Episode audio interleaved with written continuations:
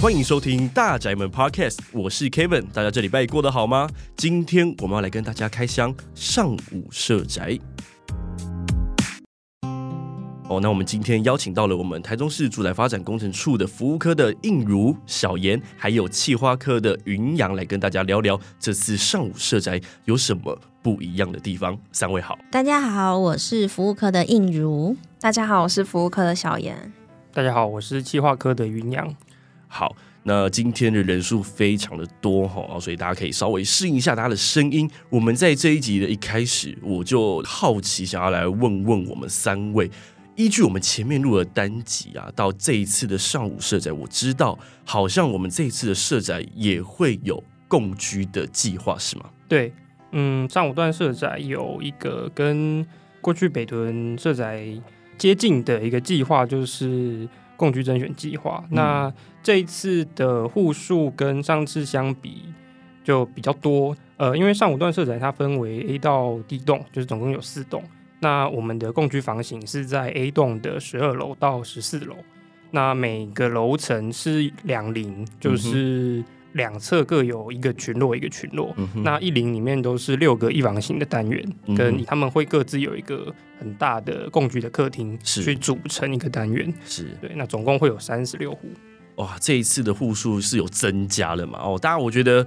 哦，有兴趣的可以去听听我们这一季第二十集，我们就邀请到这个眷恋山光的共居户来节目上面分享。哦，但我觉得大家听完一定会觉得，原来申请共居户是一个很不错的体验。你甚至有机会可以去结交到一些很不同的朋友，那你们变得是好像家人一样的感觉。那这样的事情就在共居户里面会发生。那这一次的共居户的申请，一样是要经过甄选跟面试这样子的过程吗？流程上其实大致上跟过去的北屯社宅是一样的。那因为这一次东区上午社宅它的区位，嗯哼，它更接近市中心。大家知道它临近一中街嘛，然后临近台湾火车站或者是帝国糖厂这些景点，嗯嗯，或所以它其实。我相信是会更抢手哦，非常热门，对啊，对，对，可想而知，离这个一中街的距离这么近，大家应该是疯狂来去做申请啊。那这样共居房，我觉得是很特别，然后大家可以试着去申请看看啊，有什么样的配包啊，或者说之前到底这个共居户要怎么申请，会有哪些的过程，大家可以去听我们那个眷恋山光的共居户的那个单集哦。那大家都有在里面去做分享。那除了这样子的一个共居计划以外，在我们的上午社宅里面，还有没有什么样特别的居住的形式可以跟大家分享呢？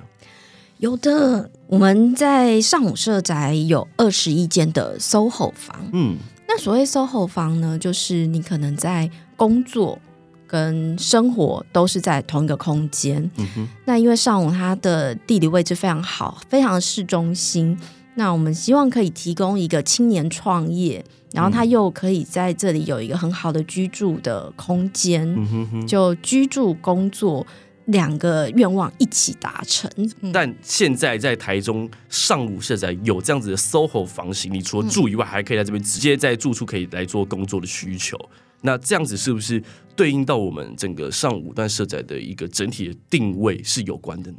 对，因为它。地理位置非常的市中心，嗯，然后刚好它又是在公园第一排，嗯，所以我们的设计也非常的贴心。我们所有的 SOHO 房呢，刚好就是面公园第一排，而且是高楼层，嗯哼，对，是十二、十三、十四三个楼层。所以当您在工作，觉得很烦闷、很疲惫，你在写提案、计划书，觉得哦全身酸痛无力的时候，嗯、你可以走出到你的阳台，就可以看到一片的树海。哇，真的是非常的棒，而且我觉得很需要，我非常的需要做这件事情，因为真的是在家的阳台就可以去放松心情的话，是一件很棒的事情。嗯。那除了我们刚刚提到的这个共居房，还有 SOHO 房以外，整个上午段还有什么样的房型可以跟大家来分享呢？哦，那我们这一次其他的房间的话，就跟其他社宅一样，就是有很标准的一房型、二房型跟三房型。嗯，那一房型的话，最低。只要在第一年五折的情况之下，只要五千多块就可以了。五千块，然后住在公园第一排，然后旁边又有一中街可以逛。是的，嗯、就是这么的划算。嗯、哦，这个是房间平数比较小一点的啦。那也有再大一点的但是其实最高也就大概是七千块左右而已。嗯哼，嗯，我们一房型的平数大概是落在什么区间呢？呃，是十二平到十八平之间，十二到十八，嗯，对，所以最便宜的十二平是五千块，最贵的十八平大概七千五。是，那二房型的部分，二房型的话规格比较多，嗯、那它从二十四平到二十七平都有，嗯。对，那它的最便宜不用一万块。是。那如果说是比较大二十七平的话，其实也就是一万出头，一万零八千而已。嗯哼。然后再来是三房型，三房型的话都是三十七平。那它的价格的话，第一年五折是一万四千五百块。嗯哼哼哼哼。那我们三个房型里面的一些配置的家具啊，这些基本的应该都会有吗？对，就基本的会有床箱，嗯、然后会有冷气，是，对，窗帘、瓦斯炉、热水器，窗帘也会有啊，有哦，真好真好，对，还有衣柜、瓦斯炉，是。我们所有的房间，嗯，都是可以开火的哦，是是是，哦，包含我们刚刚提到一房型，包含一房型、SOHO 房都是可以开火的。嗯哼哼哼这个其实应该也会有蛮多人有疑问，就到底我可能未来要入住社宅需要准备哪些东西？但在台中的社宅，大家不用过于担心哦，基本该有的都会有哦，其他县市不一定哦，某县市那个是没有付冷气的。我入住还要买冷气呢。好，这个在台中是冷气都是标配的嘛？反正我们的标配就是一房一台冷气，然后二房是两台冷气，三房也是两台冷冷气。那、啊、如果后续有需要加装的话，就是民众自己可以自行购入，然后跟我们申请后再安装，已经非常好了。对，那大家应该可以知道，我们这一二三房型的价格，我觉得。不用多讲，大家这个价格就直接现在申请就对。你在那附近到底要怎么样可以找到全新的房子，然后又有中高楼层，然后还有这样子的金额可以入住的，我相信几乎是没有，不可能啊。嗯，所以我觉得社宅的租金，我觉得是一个大的优势之一，这也是必要的。然后所以大家都可以来参考看看，你比较适合，还有你们一些哦居住的人口要去申请什么样的房型，然后大家后续都可以去做安排。那除了各房型以外，在这一次的上午社宅有没有什么样的一些店铺的规划呢？如前面所说的，租金会是我们台中市社宅的一个很大的诱因。那另外一个就是我们的社宅，它都会有一些呃入驻在我们社宅的店铺。嗯哼。那比方说，我们因为上午社宅它的定位上就是一个希望有一个青年创业导向的一个基地。所以它在我们的一楼，我们有一个非常大的，就是将近百平的育成中心。育成中心是什么东西？就是它我们会集合各个厂商，它可能有不同的业种，去都集合在这个育成中心里面，然后有一个呃，像是大家可以想象是成品，或者是呃金石堂这样的可能选物店啊，或者是一些小小的礼品店等等的厂商会进驻在里面，然后都可以。让居民就是很就近的去做一个使用，对，我过去吹冷气也可以的。当然，当然，等于是一个小型的百货了嘛。是是是。嗯、哼哼哼，那除了育成中心以外，当然不免俗就是会有托婴或是日照的空间，就是提供给，因为我们的社宅除了一般的住户以外，也会有关怀户的部分，嗯、哼哼哼对，所以。关于老人照护，或者是关于日间照顾这些东的需求，我们也都会照顾到。是，而且我觉得社宅有个不错的地方，就是像刚刚我们云阳提到的这些设施，除了我们社宅的住户以外，是不是我们周边邻里的民众，他也可以去做使用？呃，我们都会有一定比例的去保留给我们的社宅的居民，嗯、对，但是他当然他也会有。一定的名额会开放给周边，那当然我们首先要满足的会是我们社宅的居民，再来开放给周边的居民这样子。好，那如果就是我们上午社宅的这个托婴中心，它是有保障名额给我们社宅的住户吗？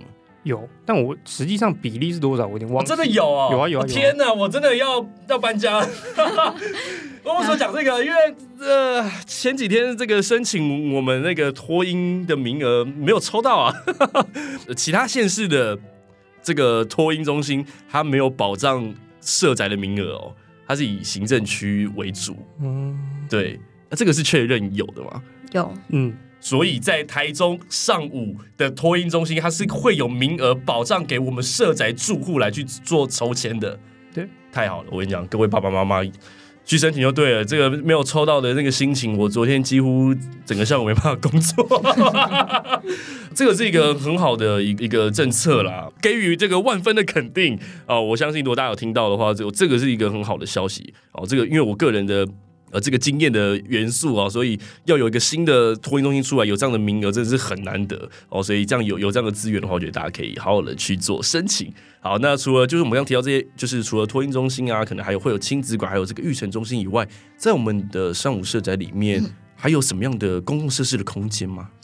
有的上午社宅跟其他的社宅一样，都会有基本的共享厨房，嗯，然后还有一些舞蹈韵律教室，是。但是除了这两种之外呢，还非常非常的特别，我们有四十一间的小型的公社房。什么样的公社房？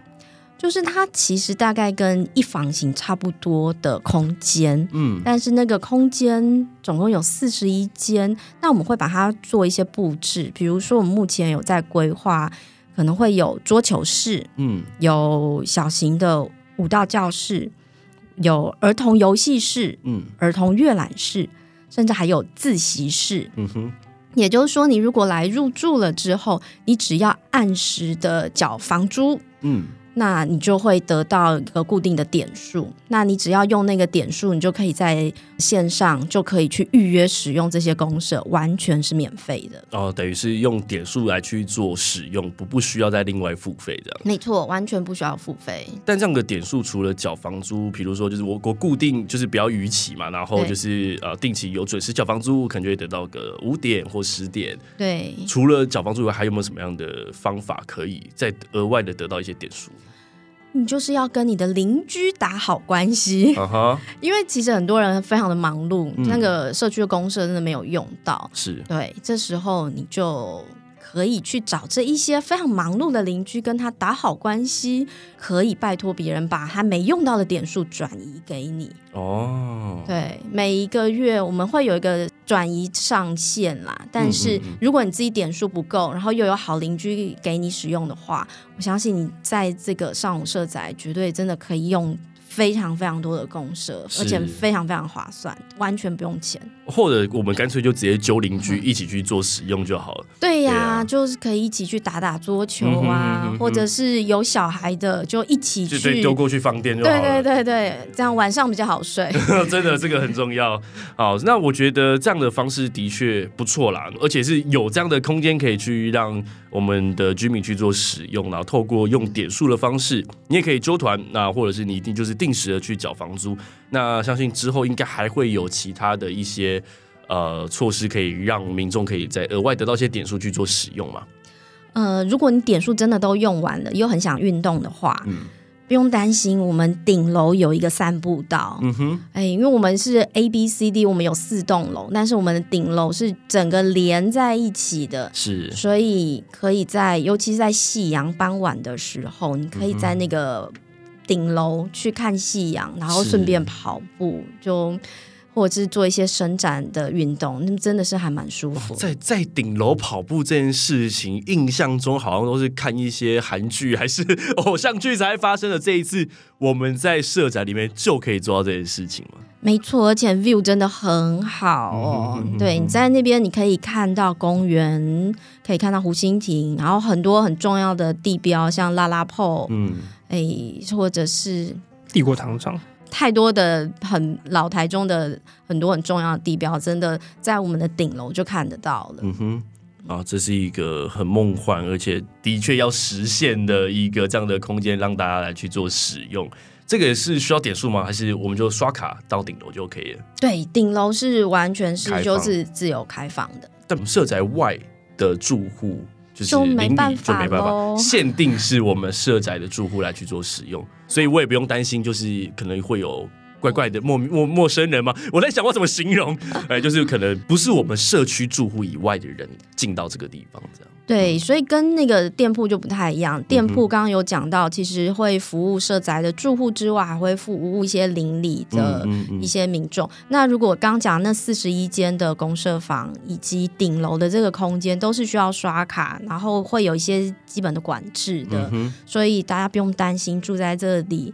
基本上你会遇到的，应该都是社宅里面的住户。是哦，所以其实社宅对于这种居家的安全是有一定的把关的哦。就我们一定都是用门卡，门卡进出。其实你每每一张门卡逼下去，都会知道你是哪一户，都会有记录，对，都会有记录存在哦。所以在这样的空间里面来去运动，或是去遛小孩哦，都是非常 OK 的。那在这一次的社宅里面，一样是可以养宠物的吗？是的，只要不要养那种太可怕的。现在就是基本的猫猫狗狗，对对对，养绿鬣鸟、养豹啊什么之类。对，因为现在有些人不想啊养小孩，就会养很特殊的宠物，但是只要无害，不要伤害到别人，不会造成其他的困扰的话，基本上我们这边是没有问题的。养宠物 OK。那但你像跟我们刚刚提到这个顶楼的一个开放的空间，是可以带宠物上去的吗？目前是没有特别的限制啦，但可能大家还是要注意，如果我们有携带宠物上去的话，那个对，对大小排泄物可能要然对这个一定要大家做好把关，要一起维持好这个社区的环境。对，好哦，那大家听到这边，我相信我我觉得这次上午社宅在台中好像社宅是越盖越好，越来越丰富的感觉。这是前面抽到的住户，不知道会不会觉得后悔，早知道我就来等这个上午社宅啊！这个真的是。很可惜，我觉得哇，这一次真的是一次比一次还要棒。然后从我们到呃北屯有这样的共居计划，然后到延伸到现在上午，除了共居以外，还有 SOHO 房，甚至是我们刚刚听到很多公共空间可以去做使用。那这么好的一个社宅，到底我们什么时候可以开始准备来去做申请呢？嗯，我们东区上午豪宅预计八月至九月会开放受理。那申请的方式可以透过网络申请、现场投件或邮寄申请。是，所以基本的申请方式都跟我们呃台中社宅每一次申请的方式大同小异啦。你可以用纸本的，然后也可以上我们一七租的网站去做网络申请的部分。然后受理时间大家可以就是注意一下，大概预计好会在八九月的时候就开放申请。那这边我也好奇，想要来多问，我们这一次上午豪宅。他有机会可以让民众先去参观吗？有，我们所有的社宅其实都会有那种大看屋的活动。嗯嗯、对，那预计应该会是在九月下旬。那当然，因为刚刚有讲到，它那个顶楼真的很棒，然后、嗯、呃，我们也做了非常多的设计，所以您可能自己已经有房子的人，你其实。如果还想要看看台中公园的天空，嗯，也可以利用这个机会来参观一下我们的社宅。我们是对于所有的人一次开放，开放，对，也不用事先申请，时间到的时候您就自己前来就可以了。哦，所以在那一天就可以看到我们刚刚所讲这个顶楼的空间，这样。对对对，尤其是。我们甚至还有一个夕阳的秘境空间，当天都可以，当天都会开放。嗯哼哼哼哼，呃，我觉得这个大家真的可以安排时间过去参观一下，哦，然后参观完，我相信可以更加深你想要来去做这一次申请的这个意愿。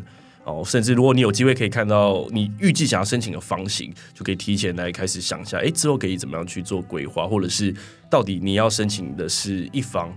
两房还是三房，我觉得都可以透过这样的机会。这个在申请前就可以先去看屋了嘛？看屋是在受理期，受理期，因为我们受理期会长达一个月的时间哦，所以还是在这个区间内。对，在这个区间内会开放。嗯、看完之后再来决定你到底要申请哪一个房型，这样。因为我们是应该是一次只能，因为我们刚刚比如说连一房型它都有分不同的平数嘛，但我一次只能填一个房型跟一个平数。没有没有没有，我们其实一刚开始在选择的时候是。我要选一房、二房或三房或 SOHO 房哦。最后在对对对，在选屋的时候才是去挑你的评数这样。对对对。哦对对对对对，我我自己也突然忘记对有这个流程。哦，这是一个另外一个好玩的地方。大家大家如果哎运气不错抽到之后，到这个选屋的阶段，就可以去像大学填志愿一样去填你你要的那个评数嘛。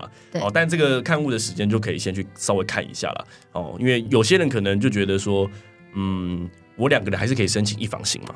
对，两个人一样可以申请一房型。哦，所以可以透过这个机会，你们可以去看，可能你们是新婚夫妻，然后可以看你们到底是想要申请两房型的，还是想要申请一房型的，哦，都可以透过这个看屋的机会来去做第一次的这个参观。那在我们民众一般在申请社宅的时候，这应该做过蛮多集，但我们在最新的这一集再来去跟大家更新最新的状况，就是我们在申请的过程中最常会碰到什么样的问题？申请时，民众最会碰到就是可能会有缺件的部分。那缺件的话，我们就是可以详阅一期住的网站上面会有详细的必备文件资料，可以供民众参考，就是要准备哪些东西，避免掉说来来回回的补正期，就是会让民众也造成困扰。是，对，好，所以必备文件，我就相信会是很多民众。大家就是还是多少少都会忘记啦。那我个人的经验，反正就是你先去看网站上面要你准备哪些资料，你备齐之后，或是你有哪些不懂的地方，我是不是就可以直接拨电话过去？对，哦，因为我都建议那个我们听众，你有问题打电话去问是最准确的，然后不用自己先在那边觉得，哎，我好像有准备好，然后就送，然后就发现，哎，这东西还是有缺，所以是都可以直接打电话到住宅处找什么科呢？住宅服务科，好，可以找住宅服务科同仁去做我们申请必备文件上面的一些询问啊。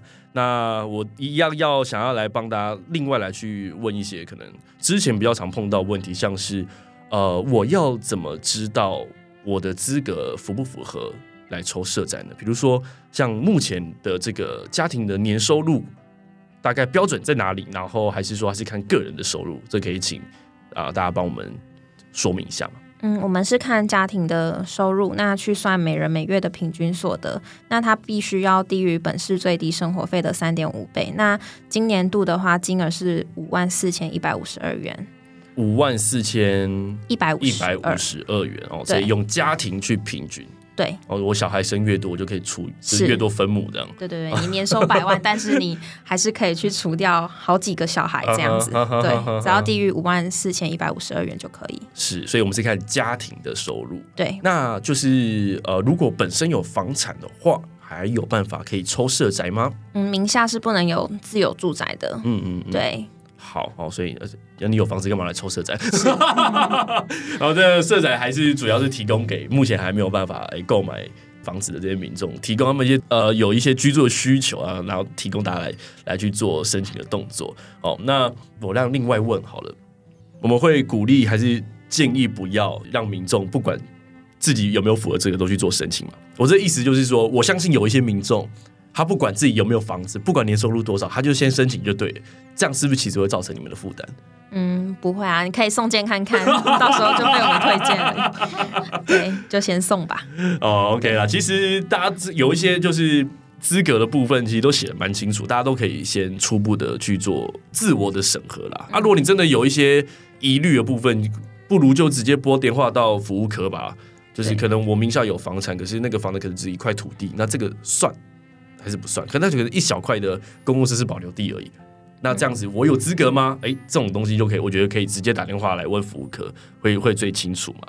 好，那除了我们刚刚提到的这种收入啊，然后有没有房产以外啊，像是我们如果要入住社宅的这个共同的居住者还是家庭成员，这个我们要怎么去定义跟去了解它呢？一房型的话呢，它不会有亲属关系的限制。假如你是男女朋友的话，也是可以一起入住。那他也不用在同一个户籍。那二三房型的话，以我个人来举例的话，我如果想要跟我的配偶共同居住的话，那也可以不用同户籍。但是如果说要是直系三等亲或旁系二等亲，他们是必须跟申请人或配偶是同户籍的状态，他们才可以共同居住在二三房型。我了解了。对，好，就是。今天如果是我跟我老婆，嗯，或者我跟我老公，哦，我申请时我是申请的，我可以不同户籍。但如果今天我要一起住入住社宅，可能是我的父母亲、我的阿公阿嬷、我的小孩、我的孙子，那这时候我们申请时，我必须他们是要跟我挂在同一个户籍下，才有办法去做申请的。对，跟申请人或申请人的配偶挂在同一个户籍内才可以。嗯，对。但我们如果这样申请，就是代表我户籍内的这些家庭成员，他名下也都是不能有任何房产的。对。那如果我是一房型，然后我只是跟比如说我跟我女朋友一起来去做申请好了，他的资讯也是要被我填入在这个申请表里面嘛。对，那也也等同于是说，他的户籍内也不能有名下有房产喽。对。就像之前有民众，他是申请人，他来承租，但是他没有要跟配偶居住，可能是他在台中工作吧。那他配偶的话，就算他没有要共同居住的话，他一样是要减负他的财税资料，还有财产归属清单，他才能够来做申请。那他们也是我们审查的对象之一。那我再举一个例，比如说我们还没我还没结婚，然后我跟我女朋友想要来抽社债，那我名下是没有任何房产的，然后其他资格也都符合，但我想要跟我女朋友一起入住。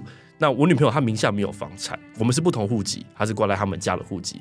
但我女朋友的爸爸他是有房产的，这样子没关系。爸爸有要入住吗？爸爸没有要入住，那没关系，他不会是审查的对象。哦，所以就是审查入住的的成员就对了。对，跟配偶。跟配偶。对。好，所以其实呃条件还蛮宽的啦。我觉得像一房型都没有限制你要什么样的人住进来。哦，但如果一房型只有一个人的话，我就没办法看家庭总收入了。就看个人的个人收入。那如果个人收入的话的标准会是什么？